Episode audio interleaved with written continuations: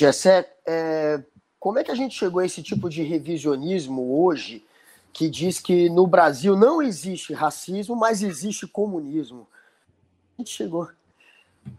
Caiu aqui, cara, mas voltou, voltou. Não caiu, não, é não, louco.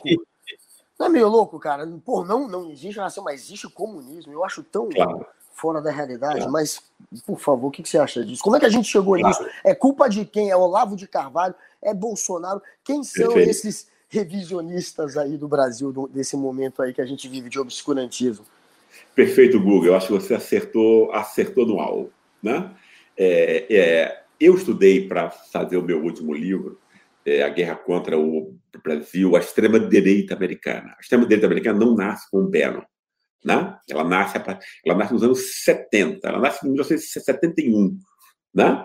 Então, com um cara que depois Nixon vai, vai pôr na, na, é, na Corte Suprema. Esse cara vai dizer para a elite americana, um cara muito influente, ele vai conseguir vários bilionários que vão meter muito, muito, muito, muito, muito dinheiro na política a partir disso. Ele vai, ele vai dizer assim: o nosso inimigo não é a esquerda. A esquerda a gente já ganhou.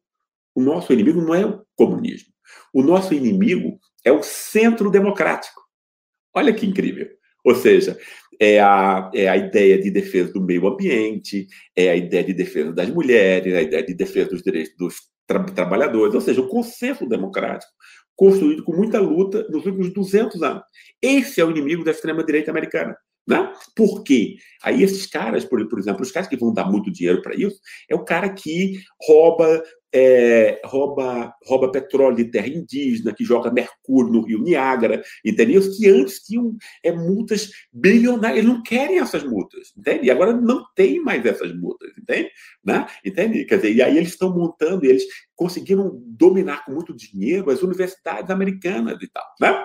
Uma das grandes ideias desse pessoal é chamar esse centro democrático, tá? De marxismo estrutural.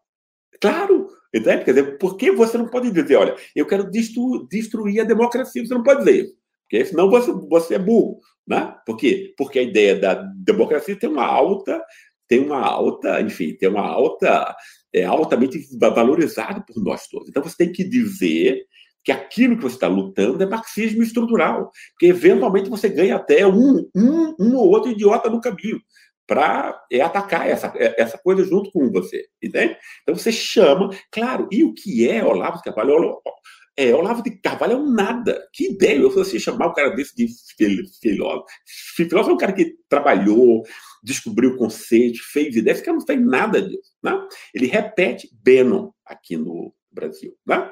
Entende? Então ele é um. Ele repete e, e, e Bolsonaro foi efetivamente influenciado por isso, toda a campanha de Bolsonaro foi montado nessa divisão, né? quer dizer, é, a coisa lá contra o PSOL, a coisa contra o PT, foi tudo montado segundo esse esquema, é, quer dizer, que o Bannon tinha é, sacado, mas ele obviamente montado por cientistas e tudo, para aproveitar é, essas divisões, e uma delas é chamar isso tudo de marxismo estrutural, entendeu? Embora você tenha é, expulsado o único partido que nunca foi, inclusive, marxista e tal, o PT jamais foi marxista, tem nenhum partido, quer dizer, tem é, pequenos partidos que se definem como marxistas, então nem existe isso, entende? Dizer, nem, nem existe uma influência real. Você tem que criar essa mentira né, para você juntar aliados possíveis, né, é, desavisados ou mal intencionados, né, para atacar a democracia.